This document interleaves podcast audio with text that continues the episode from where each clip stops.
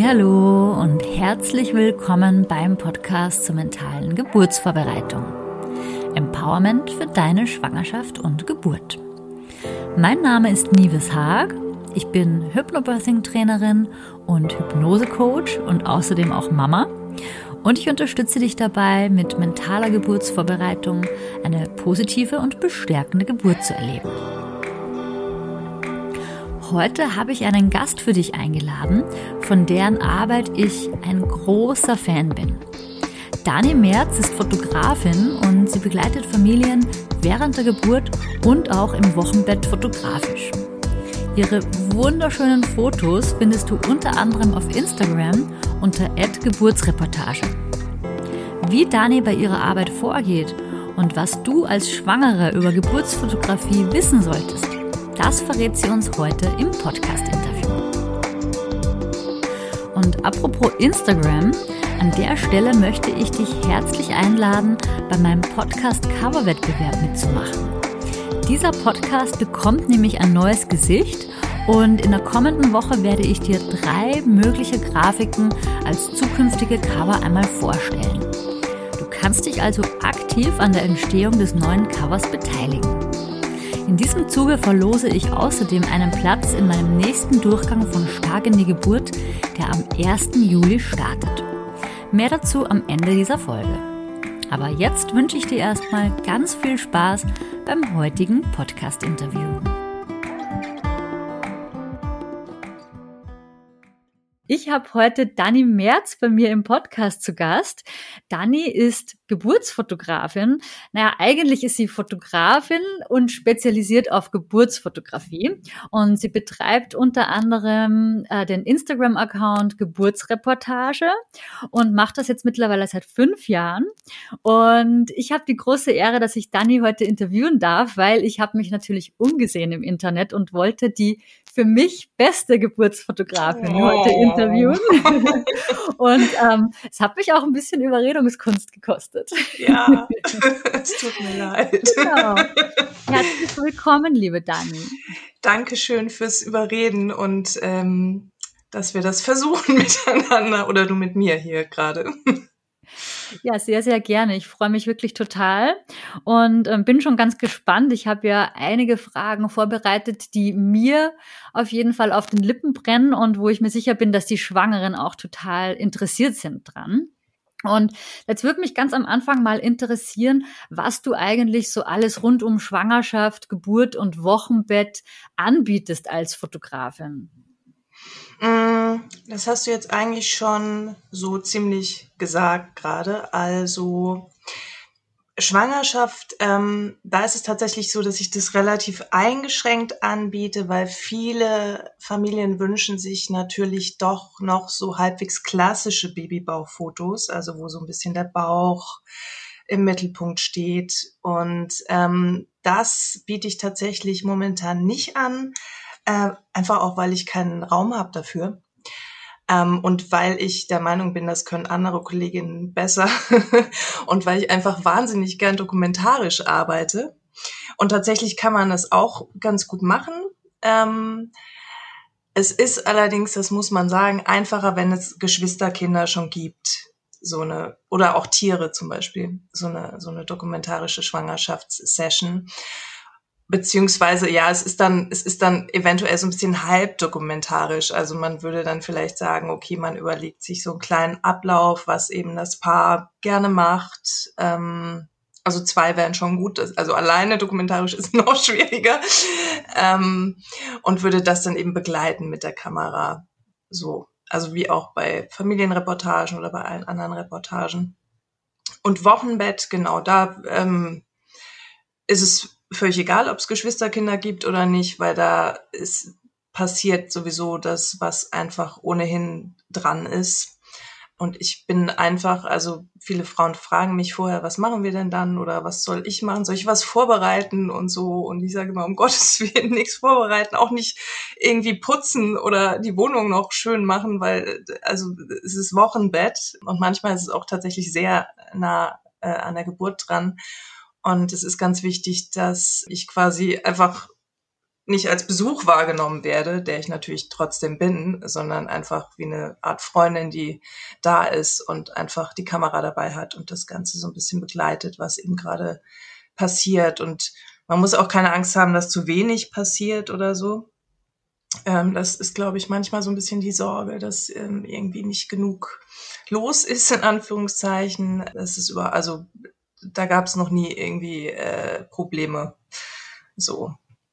Genau. Und manchmal ist es auch einfach so, dass die Babys schlafen erstmal. So. Und dann warte ich. Und je nachdem, wo sie schlafen, ob ich da irgendwie mit der Kamera so halbwegs rankomme, mache ich dann natürlich auch Fotos. Äh, ich hatte mal ein Baby, das hat tatsächlich stundenlang geschlafen äh, und wurde auch immer so hin und her gereicht von Mama und also zu, zwischen Mama und Papa und wurde auch gewickelt zwischendurch. Da hat er auch weiter geschlafen. Das war ihm völlig egal. Und ich war selber hinterher überrascht, dass ich dachte, okay, es ist ähm, also nicht im Ansatz langweilig. Also es liegt in der Natur der Sache, dass es dass einfach dieser Zauber rund um Schwangerschaft, Geburt und Wochenbett, der ist einfach da und ja. das alleine ist total ausreichend, ne? Ja, das, also im Grunde ist, äh, genau, sind die Menschen an sich schon ausreichend. Die können auch einfach nur da sitzen und da sein. Also es muss eigentlich gar nichts passieren. Es passiert aber natürlich meistens. Also stillen passiert ganz oft je nachdem auch mal wickeln oder abhalten oder baden. Ähm, Wenn es Geschwisterkinder gibt, kommen die natürlich auch gern mal rein. Es braucht keine Action. Es geht wirklich so um die kleinen Details und um die Momente und um die, ja, um äh, möglichst viel von diesem Zauber einzufangen. Wenn die Kinder dann ein bisschen größer sind, dann auch Familienreportagen. Und was würdest du sagen, für wen also aus meiner Sicht ist das so das Herzstück, die Geburtsreportage, was du anbietest. Für welche Frauen ist das besonders geeignet? Also ich kann mir vorstellen, dass das nicht für jede Frau etwas ist. Ich würde jetzt von außen keine Ausschlusskriterien ähm, benennen können. Was aber natürlich wichtig ist, ist, dass die Frau für sich das Gefühl hat, ich möchte das wirklich machen und ich kann mir das wirklich vorstellen und ich habe auch ein gutes Gefühl dabei. Ähm, dass da eventuell so ein bisschen Unsicherheit dabei ist, natürlich auch ähm, mich als fremde Person da so relativ nah dabei zu haben, das ist äh, erstmal völlig natürlich und manchmal muss auch so ein bisschen der Partner oder die Partnerin überzeugt werden. Aber das Wichtigste ist wirklich, dass die Frau für sich das Gefühl hat, ich möchte das. Wenn eine Frau da irgendwie Bauchkrummeln hat, dann würde ich tatsächlich eher dazu raten, es vielleicht nicht zu machen oder vielleicht beim nächsten Kind, so, weil ich glaube, dass das sozusagen der ähm, Kompass sein sollte es ist auch absolut möglich, dass die Frau sich das nochmal anders überlegt. Also theoretisch sogar unter der Geburt, wenn ich da bin. Ist noch nicht passiert, aber wäre möglich. Also ich kann ohne Probleme vor die Tür gehen dann und wiederkommen, wenn das Kind geboren ist. So. Wäre wahrscheinlich schade, wenn ich schon mal da bin. Aber ähm, also das ist was, das sage ich auch immer allen Frauen, dass es, äh, dass sie das nicht vergessen, dass das geht. So, also dass ich auch nicht beleidigt bin oder irgendwas komisch ist daran. Ich sage ganz gern, dass wir als Geburtsfotografin sozusagen die niedrigste Priorität haben innerhalb dieses Teams, was da ist bei der Geburt. Ja, also ich kann mir vorstellen, auch wenn es bisher noch keine Frau genutzt hat, dieses Gebrauchsrecht davon, dass sie dich wegschickt, dass es trotzdem gut ist, das zu wissen, weil es einfach so ein bisschen Druck rausnimmt, ne, aus der ganzen Sache. Ja, es wäre auch so, dass wenn ich das Gefühl hätte, ich bin jetzt irgendwie viel zu früh da, dann würde ich entweder wieder gehen oder wenn es vielleicht eine weitere Anfahrt ist, würde ich tatsächlich mich zurückziehen und ich würde jetzt sagen stricken, aber ich strick nicht, aber äh, lesen, was auch immer, Nickerchen machen, wenn es nachts ist. Also ähm, da besteht überhaupt kein Druck und ähm, es ist ja auch so, dass wir die Geschichte sozusagen so, wie sie sich entfaltet, einfangen. Es gibt überhaupt keine Art von Skript in Anführungszeichen, sondern wir begleiten das, was passiert, also die Geschichte, die passiert und die ist ja immer sehr individuell. Und ähm, das ist ja auch so ein Stück weit das Besondere, finde ich. Also sowohl an Geburten als auch an meinem Beruf, das zu begleiten dann. Und ähm, ja, also es wäre fatal, wenn da wirklich so ein Druck entstehen würde bei der Frau. Also das wäre auch so ein bisschen so ein Alarmsignal für mich, wenn ich das Gefühl hätte im Vorfeld schon, dass das irgendwie so ist weil das in der Regel vermutlich einem Geburtsverlauf einfach nicht so unglaublich gut tut. Ja. Was muss ich als Schwangere wissen, wenn ich mich jetzt für Geburtsfotografie interessiere? Gibt es da bestimmte Punkte, die speziell zu beachten sind? Klar, du bist dann auch da, du bist einem dann auch teilweise körperlich sehr nahe. Du hast auch eine Technik dabei. Ich weiß nicht, ob du dann extra Beleuchtung vielleicht dann auch noch mit dabei hast. Was du gesagt hast, ist natürlich leider richtig. Ich bin da. Ich, ich, arbeite immer dran, mich irgendwann auch mal unsichtbar machen zu können, aber es ist noch nicht geglückt. Äh, und tatsächlich habe ich auch eine Kamera, die klickt. Also ich habe noch keine spiegellose Kamera, ähm, wobei ich da das Feedback von den Frauen bekommen, dass die das äh, in der Regel nicht mehr wahrnehmen oder nur noch ein, zwei Mal hören und dann hören sie das gar nicht mehr. Genauso wie sie mich auch in der Regel nicht mehr wahrnehmen. Es gibt auch manchmal Fälle, die nehmen mich erst wahr, nachdem das Kind geboren wurde, je nachdem, wann ich dazu stoße. Ähm, das erinnere ich noch von der allerersten Geburt. Das war insofern besonders witzig, weil ähm, ich wirklich sehr, sehr nah an der Frau war und auch teilweise mal das Bein gehalten habe und so. Ähm, und sie dann hinterher, also eine ganze Weile, nachdem das Baby da war, ähm, mich begrüßt hat. dachte ich, okay, cool. Dann habe ich offenbar nicht so doll gestört. War sie gut in ihrer Geburtsblase drin Absolut. und hat mich gar nicht wahrgenommen. Absolut. Genau, also ich bin sozusagen körperlich anwesend mit, mit der Kamera. Ansonsten ist da eigentlich nicht so wahnsinnig viel Technik am Start. Manchmal habe ich noch so ein kleines Licht dabei. Ähm, ich habe auch einen Blitz. Das ist nochmal ein gesondertes Thema, ob der verwendet wird. Also das kläre ich immer mit den Familien, ob der im Zweifelsfall zum Einsatz kommen darf, in Anführungszeichen. Ich gehe da relativ sparsam mit um und mache auch das, wie auch ganz viele andere Sachen, einfach nach Gefühl ähm, von der Situation abhängig. Was natürlich ein Punkt ist, den ich auch immer mal wieder sagen muss, ist, dass wenn jetzt die Beleuchtung im Geburtsraum tatsächlich sehr, sehr gedimmt ist, also sagen wir mal so drei Teelichter und eine Salzlampe, ist es für mich natürlich unglaublich schwierig, da irgendein Bild hinzukriegen. Also wir reden jetzt nicht von einem rauschigen Bild, sondern wir reden jetzt von Bild überhaupt so, weil natürlich äh, das menschliche Auge da deutlich mehr sieht als so eine Kamera und da auch das ähm, beste Equipment seine Grenzen einfach hat.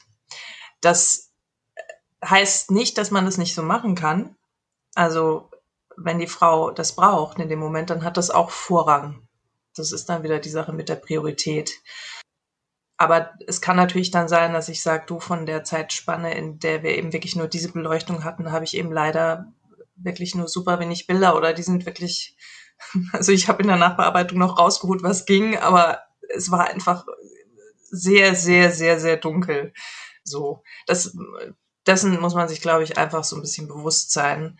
Es gibt natürlich immer noch die Möglichkeit zu sagen, okay, wie ist es denn, wenn dann ab und zu mal geblitzt wird? Das ist ja dann wirklich wahnsinnig äh, schnell und ähm, stört wohl auch nicht so sehr wie Dauerlicht. Ich versuche da immer so ein Mittelding möglich zu machen. Also in erster Linie gucke ich natürlich, was ist hier erstmal ohne zusätzliche Beleuchtung möglich. Welche Rolle spielt der Geburtsort, den die Frau auswählt? Eigentlich keine. Also nee, also ich, das ist halt äh, das Schöne, dass wir ja sowieso überhaupt nicht wissen, was uns erwartet. also so vom Ablauf her und auch von den Lichtverhältnissen weiß man es ja vorher nie so genau. Insofern ist der Ort eigentlich dann auch äh, ziemlich mumpe, würde ich sagen. Aber es ist auch in der Klinik möglich. Also du begleitest auch ähm, die Familien, wenn sie sich eine Klinikgeburt wünschen. Genau, grundsätzlich auf jeden Fall. Also grundsätzlich würde ich sie überall begleiten. Klinik, äh, genau, machen wir Geburtsfotografinnen eigentlich auch alle. Im Moment ist es natürlich Corona-bedingt schwierig. Und was bei Klinik sehr wichtig ist, ist, dass die Frau vorher ähm, fragt, einmal bei der Anmeldung, ob die fein damit sind. Also das ist ganz, ganz wichtig, dass es da keine Missverständnisse gibt oder keine doofe Situation, wenn ich dann komme. Schlussendlich ist es natürlich so, dass dann die Hebamme, die Dienst hat, auch noch ein Wörtchen mitzureden hat. Aber in der Regel sind die ziemlich ähm, entspannt und es ist natürlich auch völlig klar, dass wenn die Hebamme sagt, ich möchte auf keinen Fall auf irgendein Foto mit drauf, dass ich das dann berücksichtige. Kannst du uns da so ein bisschen mitnehmen, wie du vorgehst, wenn du jetzt beauftragt wirst? Also mhm. hast du da so ein bestimmtes Prozedere? Lernen wir uns da vorher kennen oder was, was würde da halt so als nächstes passieren? Genau, wir würden auf jeden Fall, wenn wir uns kennenlernen. Ähm, meistens ist es so, dass man erstmal telefoniert. Da zeigt sich ja auch schon so ein bisschen, ob man so eine Grundsympathie hat oder nicht füreinander. Ich sage das bewusst in beide Richtungen, weil das ähm, auch wichtig ist für mich, dass ich nicht das Gefühl habe, da ist irgendwas in der Luft, was da nicht hingehört oder so. Und wenn jetzt kein Corona wäre, würde man sich auch relativ schnell persönlich ähm, kennenlernen. Also es gibt auch durchaus mehrere Telefonate. Genau, und wenn wir uns dann kennenlernen, würden wir auch den Vertrag besprechen. Da stehen dann eben auch diese ganzen Geschichten drin. Was ist wenn? Und davon gibt es ja relativ viele in dem Bereich. Also was ist, wenn ich es nicht schaffe? Oder was ist, wenn die Eltern versuchen mir Bescheid, äh, ver vergessen mir Bescheid zu geben oder ähm, was ist, wenn es irgendwie alles super, super schnell geht und Notfallkaiserschnitt werden muss oder überhaupt äh, plötzlich irgendwie eine Notsituation auftritt. Das sind alles so Fragen, die natürlich für die Eltern nicht unwichtig sind. Genau, das wird geklärt. Wenn es äh, geplante Hausgeburten sind, dann ähm, treffen wir uns sehr gern auch bei der Familie, damit ich schon mal die Räume so ein bisschen gesehen habe und so ein bisschen Gefühl gekriegt habe. Das ist für mich dann auch ganz gut. Und auch so ein bisschen schon mal die Strecke gefahren Das ist für mich auch immer sehr gut. ja, und dann, wenn, also grundsätzlich bleiben wir, je nachdem wie lang die Strecke ist, aber so die, die letzten Wochen sowieso dann in engerem Kontakt. Also ich bin dann auch sehr interessiert, was so vor sich geht oder auch nicht vor sich geht. Es gibt auch Frauen, die haben da überhaupt nicht das Bedürfnis zu. Also die möchten da gar nicht wirklich sich austauschen. Das ist auch vollkommen in Ordnung. Für mich ist es nur wichtig, dass ich eben in dem Moment, wo sich was tut, was auf baldige Geburt hindeutet, Bescheid krieg. Irgendwie so. Weil, ähm, also ich fahre natürlich nicht sofort los, wenn mir eine Frau sagt, mein Schleimfropf ist abgegangen, weil das kann natürlich trotzdem noch dauern. Oder auch wenn die Fruchtblase geplatzt ist ohne Wehen, kann das noch dauern. Auch mit Feen kann es noch dauern, aber äh, das jetzt mal so als klassische Beispiele. Aber es ist halt für mich einfach super, wenn ich eben nicht innerhalb von allerkürzester Zeit lossprinten muss, sondern wenn ich einfach schon mal so eine Ahnung habe, es könnte in den nächsten Tagen äh, losgehen. Klappt manchmal ganz gut, manchmal nicht so. manchmal ist es auch wirklich diese super kurzfristige Nummer. Aber ist eben auch so, ne? Manchmal ist Geburt einfach auch ähm, wahnsinnig plötzlich und schnell. Ja, kann ich bestätigen. Kannst du uns da vielleicht so ein bisschen mitnehmen, wie dann deine Arbeit während der Geburt, also wie da so so der Ablauf, wie man sich das ungefähr vorstellen kann. Also mich würde vor allem interessieren, wie du da auch sicherstellst, dass die Frau sich während der Geburt nicht gestört fühlt. Weil du eben vorhin erzählt hast, dass viele Frauen dich offenbar gar nicht mehr wirklich wahrnehmen während der Geburt. Und ähm, das hat für mich, also ich musste dann nochmal dran denken, ne, dass man ja, je weiter die Geburt fortgeschritten ist, desto mehr ist man ja so in seinem, in seiner eigenen Welt und kriegt gar nicht mehr so viel mit äh, von seinem Drumherum. Also ist das so, dass du dann eher drauf guckst, dass du erst zu einem Zeitpunkt dazu stoßt, wo die Frau das gar nicht mehr so richtig mitbekommt? Oder wie stellst du sicher, dass dieser Raum intim bleibt? Also grundsätzlich versuche ich natürlich schon erst dann zu kommen, wenn die Frau tatsächlich schon so ihren Rhythmus gefunden hat. Aber das lässt sich natürlich auch nicht immer exakt so timen. Ne? Also gerade wenn eine Geburt sehr schnell ist oder wenn ich befürchte, dass sie sehr schnell sein könnte, kann ich nicht warten, bis das eventuell so ist. Ähm, grundsätzlich höre ich in erster Linie auf das Gefühl der Frau. Manchmal, wenn ich angerufen werde, spreche ich auch noch mit der Frau oder sie macht mir eine Sprachnachricht oder so oder schickt mir eine, eine äh, WhatsApp-Nachricht oder sowas. Wenn ich sie noch selber hören kann, ist es natürlich, dann kriege ich natürlich das beste Gefühl dafür. Dann gehe ich aber meistens auch davon aus, es ist noch nicht ganz so weit fortgeschritten der Geburtsprozess. Wobei auch das, also ja, man weiß immer, dass man nichts weiß eigentlich. Es ist so ein bisschen, es ist tatsächlich auch sehr nach Gefühl. Ich hoffe das immer, dass es so hinhaut und tatsächlich haut es meistens auch hin, dass die Frau wirklich schon so in ihrem Film in Anführungszeichen ist und nicht mehr so störanfällig, sage ich mal. Und wenn es so ist, dass ich früher da bin, dann ist es aber eigentlich auch okay. Also es gibt auch mal, also ich habe auch schon mit Familien noch vom Fernseher gesessen und irgendwie Tierdokus geguckt. Obwohl in dem Fall zum Beispiel die Geburt eigentlich schon sehr weit fortgeschritten war, was wir zu dem Zeitpunkt aber nicht wussten. Aber ich versuche mich so ein bisschen einfach einzufügen in das Geschehen und in die Atmosphäre und ähm, Ansonsten spreche ich natürlich nicht viel oder auch gar nicht. Ja, ich glaube, das ist echt sowas, was man, was man erspürt. Und manchmal ist es schon auch so, dass man als Fotografin so ein bisschen über seine eigenen Grenzen gehen muss. Manchmal würde ich eigentlich auch lieber nur hinten in der Ecke sitzen und gar nicht nah rangehen. Aber ich weiß natürlich auch, dass äh, ich die Fotos haben möchte von ein bisschen näher dran und das dann auch manchmal selbst hinterher so ein bisschen erstaunt feststelle, wie nah ich dran war. Nee, es gibt da keine Faustregel oder sowas. Kannst du dich an ein schönstes Geburtserlebnis erinnern? Gibt es sowas überhaupt? Ah, das ist, das ist immer so eine ganz schwierige Frage. Es klingt natürlich auch total abgedroschen, wenn ich dann sage, die sind alle wunder, wunderschön. so.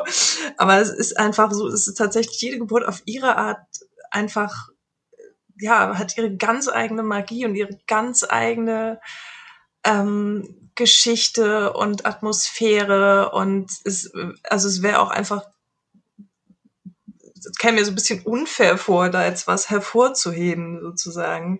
Und es gibt auch bei jeder Geburt ähm, hinterher so ein paar Geschichten oder so ein paar Anekdoten, also die müssen auch nicht immer lustig sein, aber so ein paar Besonderheiten, die einem so im Gedächtnis bleiben. Eine Geschichte, die ich noch weiß, die wahrscheinlich auch nicht so häufig vorkommt, ist, dass mich die werdende Mama, ich weiß nicht mehr, hatte sie, ich glaube, die hat mir eine Sprachnachricht geschickt. Äh, da war ich gerade auf dem Absprung loszufahren und ähm, bat mich, ob ich ihr eventuell Salami mitbringen könnte in den Kreissaal. Und ich, ich fand das in dem Moment super cool, weil manchmal äh, mache ich das von selbst, dass ich irgendwie frage, soll ich noch irgendwas mitbringen, braucht ihr was? Dann fahre ich irgendwie nochmal an der Tankstelle vorbei oder so, wenn es nachts ist. Also gerade wenn die Geburt im Krankenhaus äh, stattfindet, kann das mal sein, dass da irgendwelche Gelüste auftauchen oder so. Genau, und sie hat das aber von sich aus geschrieben, was ich super fand. Und dann hatte ich witzigerweise auch exakt noch eine verschlossene Salami-Packung im Kühlschrank und habe die dann mitgebracht, habe aber tatsächlich, also ich, ich fand es schon irgendwie da schon witzig, aber noch witziger fand ich, dass sie die tatsächlich auch noch gegessen hat in den Wehen. Ähm, damit habe ich tatsächlich nicht gerechnet. So. Und ich natürlich, ich würde niemals irgendwie, also auch nicht eine Leberwurststulle oder irgendwas, was ähnlich intensiv riecht, in den Kreissaal mitbringen, weil man ja denkt so, oh nee, das bringt irgendwie alles durcheinander, dann äh, Gerüche und so, äh, den Geburtsprozess. Aber sie hat dann selber die Salami vertilgt und es hat dem Geburtsprozess keinen Abbruch getan. so, das fand ich auf jeden Fall besonders, genau. Das war eine schöne Geburt. Hast du auch ein schönes Salami-Foto gemacht? Es gibt ein paar Salami-Fotos, ja. Auf jeden Fall. Musste dann auch sein. Ja, natürlich. ja. Ich habe ihr, glaube ich, auch irgendwann, als wir uns dann mal wieder gesehen haben, Salami mitgebracht, statt Blumen, quasi. ja. Ja, lustig, worauf man so während der Geburt irgendwie, auf welche Sachen man da so kommt, ne? Ja, aber also das alles ist willkommen, finde ich. Solange es hilft, ja. genau. Solange es der Frau gut tut, genau. ist alles okay, ne? Ja, total. Okay, und gibt's noch irgendwas, liebe Dani, was du noch gerne uns erzählen möchtest, was du noch loswerden möchtest, was du noch nicht mit uns und mit den Podcast-Hörerinnen geteilt hast? Ich weiß nicht, ob du zum Beispiel über Kosten sprechen möchtest. Mhm. Also die Kosten stehen auf der Website. Die, da die sich auch äh, immer mal wieder ändern, ist das die verlässlichere Quelle, als wenn ich das jetzt sage. Was ich dazu vielleicht sagen kann, ist, dass ich versuche, das auch Familien möglich zu machen, wo es vielleicht finanziell schwierig ist, weil natürlich ist das schon nicht wenig Geld, dadurch, dass ich ja auch in Rufbereitschaft bin und so. Und ähm, genau, dann versuche eben eine Ratenzahlung möglich zu machen oder auch einen Rabatt gebe, wenn Fotos veröffentlicht werden dürfen. Aber ich fände das sehr, sehr schade, wenn Familien das einfach nicht machen können, weil sie sich nicht leisten können. Ansonsten, glaube ich, ist nur noch mal wirklich wichtig zu sagen, dass die Frau oder auch gebärende Person auf ihr Gefühl hört und auf ihre Intuition, ob sie sich das wirklich vorstellen kann. Gerade wenn es vielleicht auch ein erstes Kind ist, ähm, und dass auf gar keinen Fall so ein Gefühl aufkommen soll von, das machen jetzt irgendwie ganz viele und äh, das macht man jetzt so. also ich glaube, da sind wir noch nicht, aber vielleicht kommen wir da mal irgendwann hin. Aber das wäre auf jeden Fall schwierig, fände ich, wenn es äh, also wenn das aus der Motivation rausgemacht wird. Und es gibt ja auch sonst immer noch Mittelwege oder eben Alternativen, eben dann im Wochenbett die Session zu machen oder auch kurz nach der Geburt, so kurz es eben geht. Das wäre dann natürlich auch mit Rufbereitschaft. Oder eine Kamera selber aufzustellen. So. Also jetzt dem Partner oder der Partnerin äh, eine Kamera zu geben, das ist immer so eine schwierige Sache, weil es einfach oft nicht also zum einen oft einfach nicht funktioniert, weil es vergessen wird und weil natürlich ähm, die Begleitpersonen auch ganz andere Sachen im Kopf haben, als Fotos zu machen. Und weil es natürlich wichtig ist, dass die da sind für die Frau. Genau, aber das ist so ein bisschen das, äh, was ich wichtig finde zu sagen, dass man wirklich auf seine Intuition hört und es auch völlig okay ist, sich umzuentscheiden, auch wenn man vielleicht sogar schon gebucht hat oder ja, so und, und natürlich auch alles zu fragen, was einem so auf der Seele brennt. Also da gibt's überhaupt nichts, was unangenehm sein könnte. Auf welches Ergebnis können sich die Familien freuen, wenn sie dich buchen? Was, was kommt dann am Ende dabei raus? Also auch so von der, vom Medium und von der Form her, wie überbringst du das dann? Auch das ändert sich tatsächlich immer mal wieder und das werde ich jetzt wahrscheinlich auch bald mal wieder ändern, aber momentan ist es so, dass die Familien die Fotos, die so aus meiner Sichtweise inzwischen akzeptabel und gut geworden sind, bekommen als, also bearbeitet natürlich auch oder eher überarbeitet. Bearbeitet klingt so nach Retusche, nach Beauty-Retusche, das mache ich natürlich nicht. Und ähm, manche Familien äh, möchten auch gerne noch eine Slideshow mit Musik ähm, das mache ich selber auch sehr gern und dann Genau, es ist wie so ein kleines Filmchen, was auch sehr gerne dann zu den Geburtstagen der Kinder ähm, angeguckt wird, was ich eine super schöne Tradition natürlich finde irgendwie. Ähm, und manche schreiben mir dann auch und sagen, wir haben gerade irgendwie zum ersten, zweiten, dritten Geburtstag die Slideshow wieder angeguckt und es ist so cool, dass wir die haben und so. Und ich bin sehr gespannt auch, wie die Kinder das dann so nach zehn Jahren oder so finden, ob das dann so völlig normal ist und ob sie es immer noch angucken wollen oder ob sie irgendwann sagen, jetzt reicht's.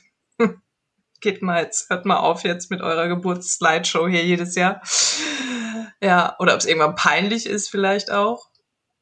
Man weiß es nicht. Ja, stimmt, aber wie cool muss das sein, wenn du Fotos von deiner eigenen Geburt hast? Ja, also ich, ich vermute schon, dass es wahrscheinlich so eine, so eine Altersspanne gibt, in der man das komisch bis hin zu peinlich findet. Aber ich glaube, wenn man da dann drüber hinaus ist, findet man es wahrscheinlich schon extrem toll. So. Ja. Also hoffe ich. Und ich hoffe auch einfach immer sehr, dass die Fotos so ein paar Generationen überleben im besten Fall und irgendwie weitergegeben werden und vielleicht auch, also kann man jetzt natürlich nicht absehen, aber vielleicht auch so äh, hinsichtlich der, also wie sich die Geburtshilfe vielleicht nochmal verändert oder so Geschichten, dass man sagt, was? so. Ja, so wie man sich halt heute denkt. Also ich weiß nicht, wie es bei dir war, aber wenn ich mir Babyfotos, also wirklich neugeborenen Fotos von mir angucke in der Klinik, also ich lag schon noch in so einem Raum mit 100 anderen Babys. Ja, stimmt. Ja. In den 80er Jahren war das noch so. Ja, das stimmt. Ja, genau, zum Beispiel sowas. Ja. Nee, das ist schon auch so ein Stück weit Zeitgeschichte. Mhm. Das ist, äh, und ich hoffe, dass sie überlebt in, in einigen Familien zumindest. Ja. Gibt es eigentlich eine Tendenz, ob mehr Erstgebärende zu dir kommen oder mehr Frauen, die schon Kinder haben? Das ist jetzt natürlich ohne eine ähm, richtige. Du hast es jetzt nicht mitgeschrieben oder so, klar. Genau, ich habe nicht genau. Also ich habe auch jetzt von Kolleginnen, aber Bauchgefühl sind es tatsächlich öfter ähm, Frauen, die schon ein Kind geboren haben. Und leider ist es tatsächlich auch nicht selten so, dass die erste Geburt ziemlich traumatisch erlebt wurde und, und dann im besten Falle natürlich die zweite Geburt nicht nur an sich heilsam ist, sondern dann sogar auch noch dieses Erlebnis dokumentiert ist auf Fotos. Das ist natürlich auch immer sehr, sehr besonders, wenn ich das miterleben darf. Also das hat wirklich eine wahnsinnige ähm, ja, also das ist einfach eine wahnsinnige Transformation, die man da spürt, auch selber. Und dann denke ich auch, wenn ich, ich das schon so spüren kann, wie äh, wahnsinnig muss das für die Frau erst sein. Und manchmal hilft aber tatsächlich auch bei einer Geburt, die jetzt nicht so schön gelaufen ist, ähm, wo eben eine Fotografin dabei war, manchmal hilft es dann tatsächlich aber auch da Fotos zu haben, weil ähm, wir natürlich, also zum einen ähm, natürlich oft ganz, ganz viele Erinnerungsteilchen nicht da sind, weil die Frau natürlich mit anderen Dingen beschäftigt ist. Und natürlich eine Person von außen auch nochmal einen ganz anderen Blick drauf hat und wir natürlich auch diese Stärke, äh, die, also doch die Stärke und den, aber auch die ähm, Intensität, mit der eine Frau unter Umständen gekämpft hat, nochmal festhalten und wirklich ja fast wie so ein wie so ein Beweis in Anführungszeichen dann der Frau hinterher geben können sozusagen. Und dann wenn es sozusagen wenn die Umstände glücklich sind kann die Frau dann hinterher das auch wirklich irgendwann sehen. Vielleicht nicht gleich vielleicht braucht es ein paar Monate vielleicht braucht es auch ein paar Jahre aber irgendwann ähm, kann sie die Fotos dann anschauen und sagen ja ich habe echt gekämpft und ich war echt richtig stark so, und also gerade wenn es dann, also es oft, wenn es ein Kaiserschnitt werden muss, dann, ne, so ein bisschen, dass dieses Gefühl bleibt, ähm, man hätte nicht genug gekämpft oder so, was natürlich absoluter Unsinn ist, aber es hilft ja nichts, wenn man weiß, dass es Unsinn ist, man muss es ja auch fühlen. Mhm. Ja, aber das ist dann so ein bisschen so ein Stückchen Objektivität in einer sehr subjektiven Erinnerung, die man dann nochmal so schwarz auf weiß äh, betrachten kann. Ja, ich meine, natürlich ähm, ist man als Fotograf auch nicht objektiv. Ja. Ähm, also je, auch je nachdem, was für einen Fotografen man da hat, wird das Ergebnis immer ein anderes sein. Aber ähm, man hat sozusagen sowas, äh, so, so ein Stoff, sage ich mal, aus dem man die eigene Erinnerung auffüllen kann. Ich habe irgendwann habe ich mal äh, ich weiß nicht, ob ich es gelesen habe oder ob ich es mir selber ausgedacht habe, weiß ich gerade nicht mehr, aber irgendwo habe ich den Satz im Kopf, Bilder sind der Kleb Klebstoff unserer Erinnerung. Und es ist einfach total hilfreich. Und, und klar, es ist nicht objektiv, also nicht wirklich. Ich glaube, dass hoffentlich alle Fotografinnen, die Geburten begleiten, einen sehr wohlwollenden Blick haben auf die Familien. Aber es ist auf jeden Fall was, ähm, aus dem die Familie oder die Frau, aber eigentlich die ganze Familie im Nachhinein dann hoffentlich schöpfen kann. So. Ist auf jeden Fall eine andere Perspektive nochmal, ne? Eine andere Perspektive und einfach auch viel, wirklich viele Details, die einfach, also die auch zum Beispiel ein Partner oder eine Partnerin auch nicht mitgekriegt hat oder auch einfach nach einer Weile nicht mehr erinnert, weil man, ne, Erinnerungen verblassen ja und Aber es geht einfach wahnsinnig viel auch um, um Details und um Verbindung auch zwischen den Partnern. Ne? Das ist auch so ein Punkt. Da, da erinnere ich, dass mir mal, das fand ich total süß, hat mir eine Frau, hat mir hinterher gesagt, als sie die Fotos gesehen hatte, dass sie überhaupt nicht mitbekommen hat, dass ihr Partner sie die ganze Zeit so liebevoll angeschaut hat. Und dann dachte ich auch, Mensch, das ist irgendwie äh, total rührend irgendwie.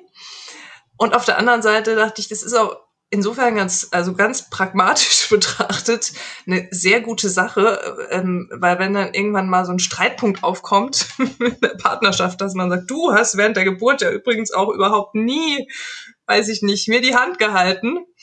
Ja, und dann gibt's aber da Fotos von. Beweisfotos. Und dann kann man schon mal, kann man das schon mal abhaken als, als Streitpunkt sozusagen. Ja. Nee, aber das ist tatsächlich, ähm, das, äh, also so oder auch so ähnlich habe ich tatsächlich schon ein paar Mal äh, das gehört und ähm, das ist ja auch total schön.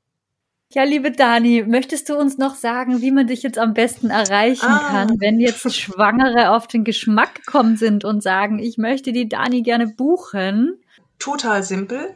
Also über meine Website geburtsreportage.de. Da gibt's äh, unter Kontakt ein Kontaktformular und ansonsten habe ich noch einen Instagram-Account, den hast du, glaube ich, schon erwähnt am Anfang. Genau, und irgendwo steht auch eine Telefonnummer, glaube ich. Da bin ich allerdings tatsächlich nicht so wahnsinnig gut drüber zu erreichen. Also am besten äh, ist tatsächlich eine E-Mail oder eine Nachricht übers Kontaktformular äh, mit der eigenen Telefonnummer. Und natürlich ganz ähm, wichtig ist auch der errechnete Termin oder der Termin vom geplanten Kaiserschnitt und dann melde ich mich und dann ähm, telefonieren wir in der Regel erstmal. Genau. Sehr simpel. Sagst du nochmal deinen Instagram-Account, weil das möchte ich wirklich jeder Schwangeren ans Herz legen, die auf Instagram zu folgen, weil das ist einfach, finde ich, äh, ja, das sind einfach so schöne Fotos, die man da sich anschauen kann und die einem da die Schwangerschaft versüßen. die Vorfreude. Ja. Ja, ähm, auch Geburtsreportage, also diese Instagram-URL, ne? Und dann, ja. äh, genau, Ad, wenn man es eingibt, wahrscheinlich mit Ad, einfach ähm, Geburtsreportage ohne irgendeinen Zusatz dabei. Mhm. Genau. Und wie weit im Voraus sollte man dich kontaktieren? Ähm, ist das auch so wie mit den Hebammen mit positiven Test in der Hand? Man kann sich gerne schon sehr, sehr früh melden. Und dann reserviere ich in der Regel den, den Platz, wenn ähm, die Familie sagt, wir wollen dich auf jeden Fall buchen. Und mit dem Kennenlernen warte ich gerne immer noch ein bisschen und so richtig äh, den Vertrag abschließen, das mache ich in der Regel ähm, nicht früher als ein halbes Jahr vorher. Also tatsächlich würde ich auch begrüßen, wenn sich die Leute nicht so viel früher melden, aber es passiert tatsächlich und dann ist es auch in Ordnung. Äh, ich verrate auch nichts weiter auch wenn es vielleicht nicht so super wahrscheinlich ist, dass es klappt, aber es kann einfach auch mal sein, dass wenn man sich zwei Wochen vorm ET meldet, ich irgendwie gerade keine Geburt habe und auch sonst jetzt nicht einen super vollen Terminkalender und sagen kann, ja, das können wir machen. Und bei einem geplanten Kaiserschnitt ist es natürlich noch ein Ticken einfacher. Also versuchen und äh, wenn ich selber ähm, kein äh, Zeitfenster mehr frei habe, dann ähm, kann ich sonst auch Kolleginnen empfehlen. Genau. Du bist ja im Großraum Hamburg. Wie mhm. weit würdest du fahren? Also von wo aus kann man sich jetzt überall melden bei dir? Für einen Kaiserschnitt theoretisch deutschlandweit. Für eine Spontangeburt sage ich meistens so roundabout 100 Kilometer. Also vor allem, wenn es eine zweite Geburt ist. Also, ähm, weil ich habe tatsächlich auch schon Geburten verpasst. Die habe dann zum Teil nicht nur ich verpasst, sondern auch die Hebammen.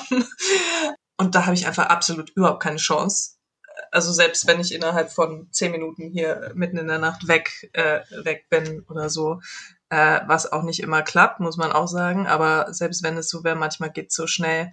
Und da empfehle ich den, den Familien dann lieber jemanden, der näher dran ist, wenn es da jemanden gibt. Eine Geburt, wo war das denn? Das war bei Bremen. Ähm, das war nämlich eine Geburt, da haben es die Hebammen auch nicht geschafft, obwohl die super nah dran waren eigentlich.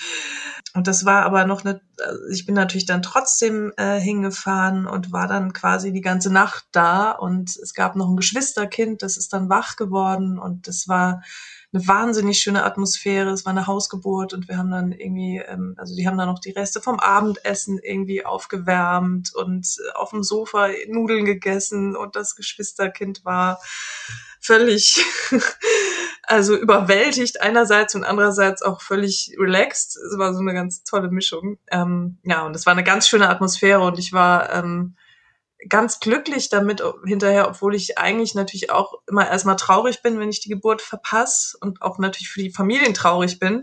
Genau, es ist nicht so, dass man, äh, dass man denken muss, dass es dann hinterher irgendwie, dass die Fotos, die hinterher entstehen, dann irgendwie vielleicht nicht mehr so wertvoll sind. Also die sind, äh, ich bin ziemlich sicher auch für die Familie noch, die sind wirklich, es sind super schöne Erinnerungen einfach an diese Nacht.